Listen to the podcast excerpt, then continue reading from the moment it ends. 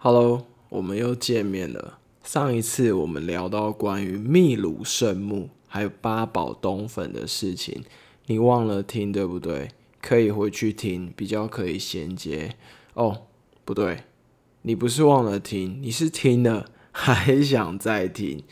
可能你工作太忙了，有一点忘记的话，你也是可以倒回去听。毕竟生活上难免会忘记一些事情。例如讲一次，别人可能听不懂；讲两次也没有。那你相信我，第三次更不可能。也或许是我们自己表达的不够好吧。但不会改的人，他就是不会改；会隐瞒你的人，他就是会隐瞒你。从头到尾都很有可能，即使他有千百种的理由。但对于这个行为的本身，他自己其实更不能接受，所以你就别难过了。因为爱你的人，他会在乎你的感受，他会同理你的需求。我们往前走吧。Say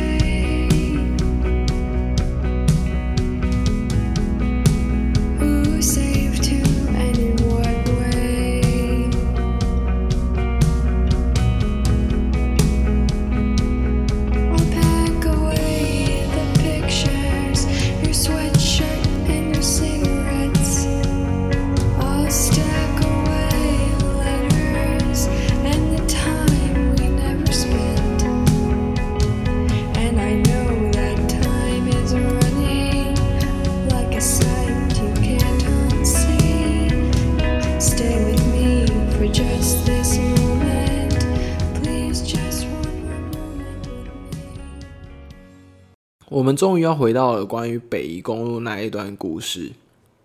我记得那一天早上，在礁溪的早上，因为那一天的行程一点都不赶，天气也非常的舒服，不冷也不热，有阳光。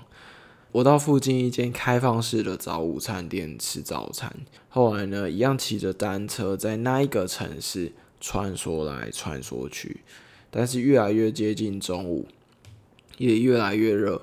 我经过一间看起来很知名的番茄梅子果汁店，不知道你有没有喝过？一早的时候呢，其实没有什么人潮，但其实我不太喝番茄汁，因为番茄就是番茄。当你把它变成番茄汁的时候，我以前其实有曾经尝试过，但那个番茄汁到我嘴里的那个感受实在是太诡异了。我这个时候站在那个果汁店前面，有一点矛盾的犹豫，脑袋开始打架。因为我会成为旅人的一部分，我想，因为协议里面有一些因素，是因为我是很愿意尝试。当然，所有的人事物，它会受欢迎，有一定的原因存在，也推动着我想要试试看，或许这一家的番茄汁跟以往的不太一样，但当年那个诡异的口感，不断的在我脑海里呈现，在嘴巴重现的，有一种感觉，我不知道你明不明白。我那时候就是这样子，陷入了一种犹豫跟矛盾的大对决。不过，因为我当时实在是蛮口渴的，加上其实我已经有旅行，那个时候已经有一段时间，快一个月了，所以对于一些很糟的事情，相较下来，那只不过是一杯果汁吧的一种 概念。阿姨，我要一杯番茄梅子，你要中杯的还是大杯的？中杯的就 可以了，谢谢。你一定知道我点中杯的原因吧？当我插下吸管吸下去的那一刻，其实我还是保持的百分之十的忐忑。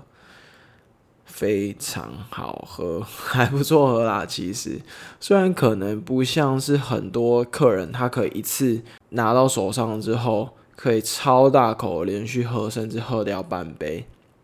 但我当时的大脑已经开始慢慢接受手上这一杯解渴的果汁。不过，其实我也想要喝看看它的另外一个蛮招牌的吧，蛮招牌的果汁叫做桑葚果汁。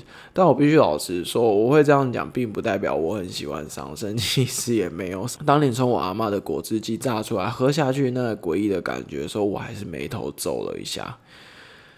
其实梅子汁跟桑葚汁比较起来，或许身为我的当下那个时候有一个犹豫，就像我前几集说的，我没办法一次都要，我没办法一次点两杯，我只能选一杯，所以当下那个时候就先选了他们最招牌。毕竟如果你知道，如果我选了桑葚汁，那我喝了不好喝的话，我心里会不会有一种懊悔感觉？说早后。早知道是他们最招牌的番茄汁，不知道你懂不懂这种感觉。后来喝完了之后，一样在那个礁溪的三间穿梭了一下之后，我就回到了背包客栈，因为时间差不多了，我准备要收拾行李出发。我回到背包客栈的时候，背上行李，这个时候 Jeremy 因为他已经去他的车厂领他的车，所以我们并没有。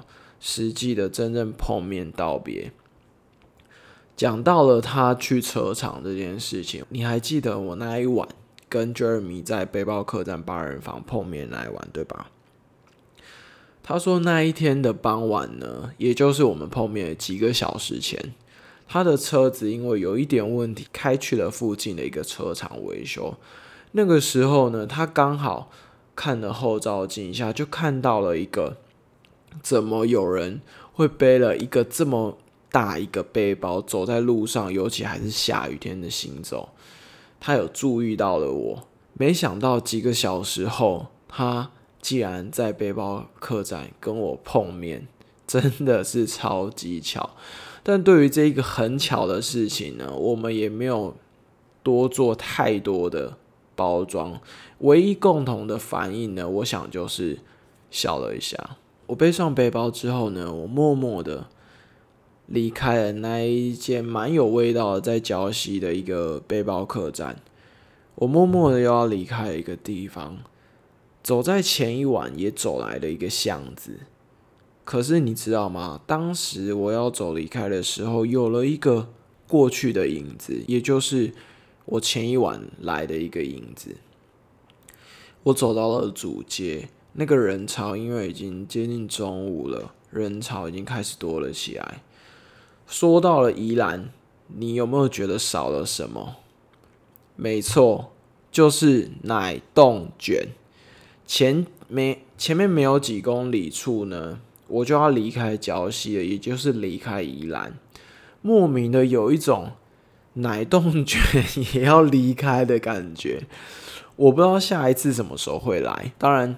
你很可能会说，别的地方也吃得到啊。对，在台湾其实到处你幸福到可以吃任何的一样东西，在即使在不一样的城市，但你应该更明白，这时候或许吃的是一种感觉。在徒步的过程啊，我其实更体会到，就是其实错过就真的会错过，而当下也是你现在的当下，即使。它是一个奶冻卷，但我必须老实说，必须老实说，我的确有想过了几次，说我真的错过了这一次，我不知道多久以后会再来到宜兰，甚至吃奶冻卷。虽然奶冻卷，必须老实说，它并没有那么那么的重要，但我的确有想过，说我真的真的不知道什么时候可以再来到宜兰，即使。开个车很方便到，但你也知道，过了一阵子，就像是这一阵子一样，我不知道这几个月你们的的行程有没有因此而整个大改变？对，没错，很长的生活上的很多事情，会因为很多很多事情是几乎你是没有办法控制的因素之下，所以在我徒步环岛的这一个过程，我更感觉到的是。有时候真的会错过，我不知道什么时候，即使可能很快，但是其实也有可能会隔了非常久。所以，如果可以把握当下，即使它是一个小东西，你当下有那么一点点的意愿的话，或许你都可以去抓住它。OK，回来这个再平凡不过的奶冻卷，奶冻卷它是一整条的，我只有一个人。我有想过说晚上可以到台北的朋友家，可以跟他一起分享这个很好吃的奶冻卷，但店员说保鲜期是两个小时内，你一定要冰到冰箱，所以晚上要和朋友分享这件事情已经是不可能的事了。我要跟你核对一下一条奶冻卷哦，嗯，谢谢。这是一个来自店员的询问，我还是买了。而我走到了店外呢，我决定在这么舒服的天气下，以奶冻卷作为道别依兰。我那个时候边走边吃，我故意做了，我其实有一点点故意做了这样子的一个行为，就是边走边吃。虽然它不是一个很好的行为，但我觉得那个时候蛮符合我当下想要的一种心情。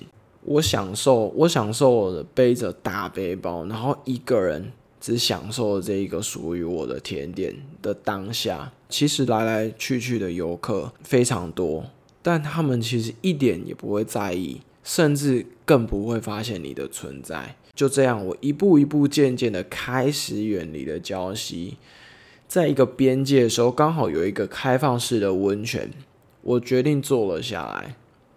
我坐下来原因有一部分是因为那一条奶冻卷已经被我吃剩下四分之一。没错，你没有听错，我把四分之三都吃掉了。可是呢，我的胃跟脑袋真的有一点卡住，我不知道为什么，可能是因为甜食，也有可能是同一种食物，我实在是在一个短时间内吃太多了。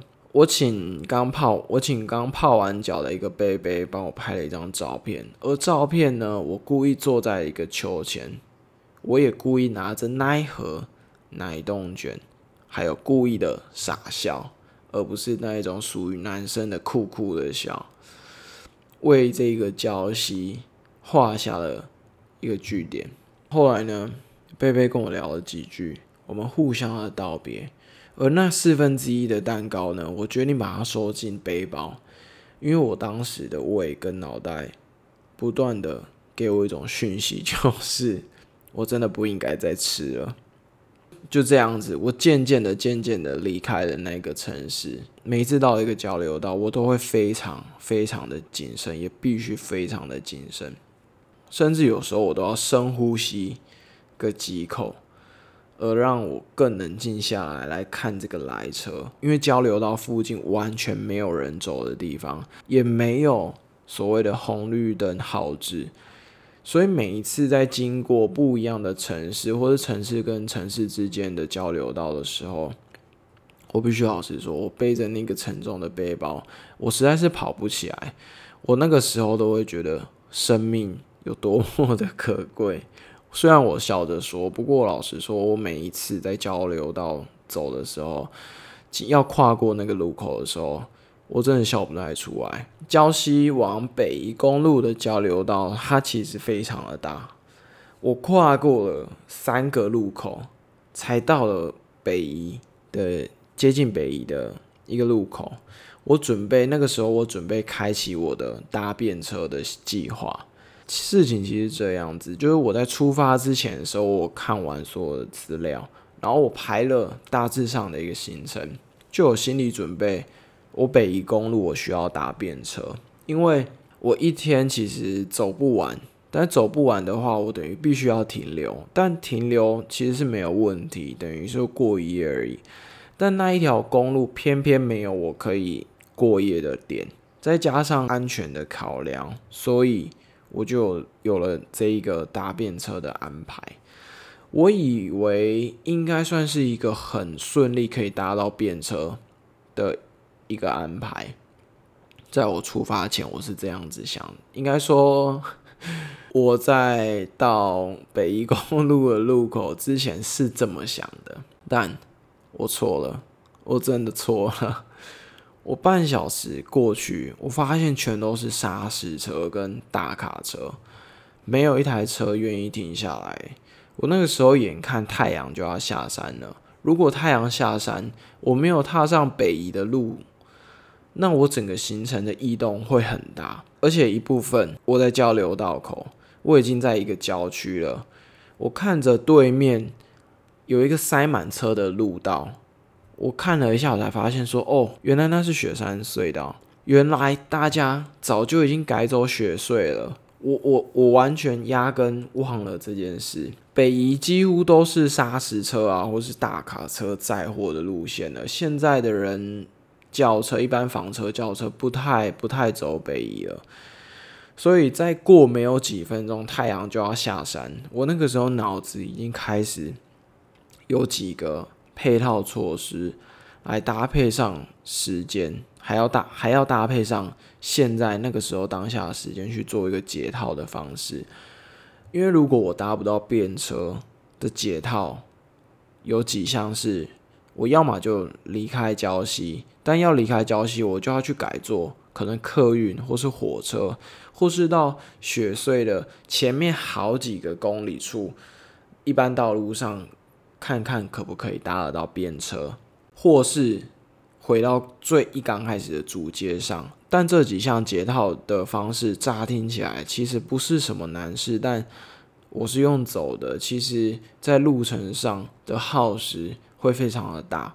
除了搭，而且除了搭大众运输以外，其他的变音。还是会持续的增加，所以我决定给我自己最后的五分钟。这个五分钟，我在北宜公路如果没有搭到便车，我很有可能要走回礁溪再过一夜，或是走向我刚才脑子里想象的解套方法之一。因为那个时候是徒步，然后加上那个时候的冬天啊，还有太阳下山的时间。我每一分每一秒都非常的在意，不是没有车子经，不是没有车子经过，就是没有停，一秒一秒的过去，时间就这样滴答滴答滴答的过去。停了一辆车，他跟我要去的地方不一样。停了第二辆车，他只有到中间点，就是平林。我最后剩下三分钟，这三分钟一到，我。必须头也不回的，一定要执行我刚才说的配套措施。我不能有任何的犹豫。我几乎不可能在北宜公路搭到车了。我那个时候脑海里是这样子想的，而我那一个时候也准备往刚才来的方向走回去。而我脑袋已经在想说怎么解决接下来的问题的时候，有一台很新的大卡车。突然停了过来，那个大哥马上开门跳下来，可是，在跳下来那一刻，他皱着眉对着我说：“年轻人，你在干嘛？”我说：“哦，我在环岛啊，环岛，你这样子是怎么环啊？但你等我一下，我要先上个厕所。”他就到了旁边比较隐秘的地方小便。等到他小便走回来的时候，我说：“走路。”我傻笑的说：“走路。”他说：“哇，吓死人！你背这样样走的哦。”那个大哥明明没有原住民的外形，但是他带着一点点台湾国语跟原住民的腔调，当时让人感觉到非常的亲切，还有放松。他说：“啊，你要去哪里？”我实在是不想要麻烦别人绕路或是转乘，因为。既然会有人问你，他其实有那么一点好奇心，但当然也加上，当然也加上很大的爱心。于是我就先问了大哥，我说：“大哥，你会到新店吗？”“会啊。”“那你愿意载我一程吗？”“嗯，好啦，但我车子是有抽烟和吃槟榔的哦，要先跟你说一下哦。”我说：“好，没关系。”到了最后一刻，我真的搭上了车了。我必须老实说，我非常非常的惊喜。我不知道你能不能感受到，我光现在已经隔了几个月，我还是能感觉到那个时候给我多么一个正向的一个力量。但其实我对味道其实很敏感，我已经自己行走了一个月了，然后呢，也面对了，其实也每天有面对了很多完全是自己想不到的，不管是环境或是任何的食衣住行都一样，都是都并不是你真正所脑袋里想的那样。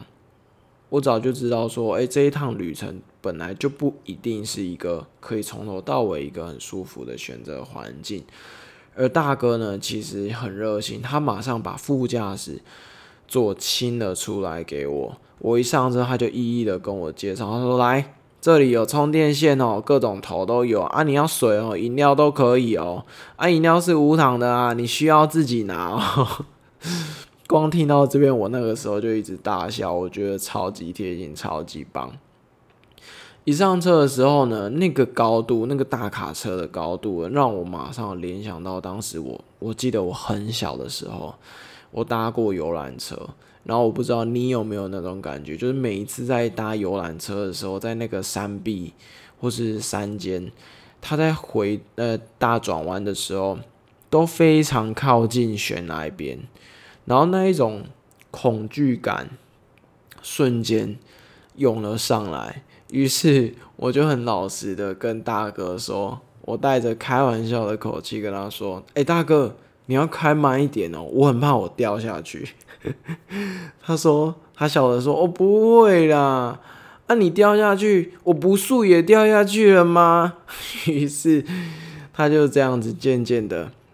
开始车子就出发了，我当时其实非常的兴奋，也非常的开心，觉得说哇，我这个行程还是有在安排，我这个行程有在，我踏上了我安排的行程了，我觉得很新鲜，很有趣，因为其实一部分我会觉得说，诶、这一趟旅程我说不定可以坐到我平常都不太容易坐到的车，不管是四轮的，甚至两轮的，或是各种不一样，你平常不太会接触到，或是不是你日常生活中会搭到的的交通工具的话，我都会觉得很有趣。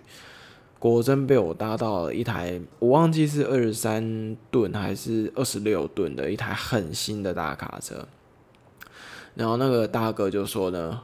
其实哈，我是不载人的呢。我说是哦，啊，为什么？因为我载你哦，我要负很多责任呐。大卡车哦，有很多规定哦，我是很照遵守来的嘞。而且你看我，我衣服、裤子、鞋子，我都还有穿鞋子呢。我不像人家都穿汗衫呐、拖鞋呢。然后那个时候，我都我就一直笑。啊，我当然哦，也很担心你的安全啊。我说哇，大哥，真的很谢谢你，而且也很谢谢你愿意停车。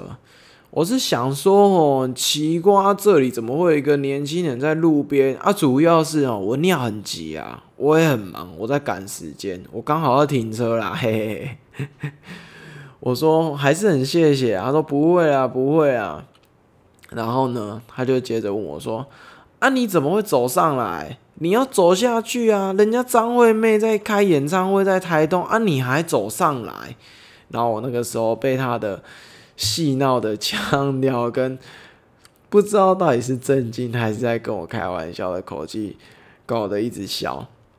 我说我已经走经过台东了啦，我要去台北了。啊，大哥你很流行呢，还知道张惠妹今年有在台东开演唱会。他说。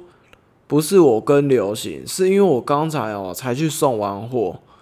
原来大原来大哥，原来大哥这一次送的呢是跨年要释放的烟火，它符合很多资格，所以他可以运送这些比较高危险的的物品。而刚好载到我的时候，他也没有货物了，所以其实是很安全的。就这样，我们一路上一直聊，一直聊，从夕阳还有阳光的时候，真的就聊到了完全没有阳光的时候。我们经过了平林，那是我第一次知道平林。他指着某一家灯火通明，然后超级也没到超级，有不少人的一个店家。然后经过的时候，他就说：“哦，要不是我赶时间哦，我一定会在这里吃一下，非常好吃哦。啊，不好意思啊，今天没时间，不然哦就请你吃后，真的非常好吃。大哥，大哥光讲的时候呢，我就知道一定是在地美食。我那个时候笑的，我那个时候笑着说没关系啦，有机会再吃就好。是啊，或许我这辈子不会再遇到这个大哥了。大家的人生方向都是不同的。当然，如果有机会的话，我会很开心的和他在一起聊一聊，也或许可以换我请他吃个饭。谢谢他如此的热忱还有热心，当初有停下来，甚至载上了我。聊着聊着呢，就快到了，然后大哥呢就突然说：“哦，等等哦，我只能找一个地方给你下车哦，你自己走一段路啊。”我说：“没关系，没关系，方便就好。”他说：“车子哦太长太大了，如果靠边停哦要有有限制，而且有规范，我不能随便停。”我跟大哥呢要了一张名片，我非常谢谢他。我从后座拉着我背包过来我身上，在我要下车的时候呢。我伸手到后座，拉着我背包过来，好重哦！我才一小段时间没有背到身上的时候，我就忘记那个重量了。然后我就说：“哎，大哥，你可能要等我一下哦。”他说：“没关系，你慢慢来，东西一定要拿好，因为哦，我车开走了就走了哦。”他贴心之语还是很有趣。我现在想起来，我还是超级超级谢谢他。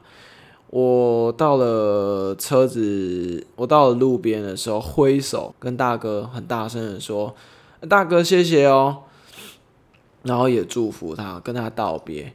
我把背包呢开始紧紧的系在身上，调整了一下，稍微稍微调整了，稍微调整一下装备。我往前走，我一边 Google 一边往前走。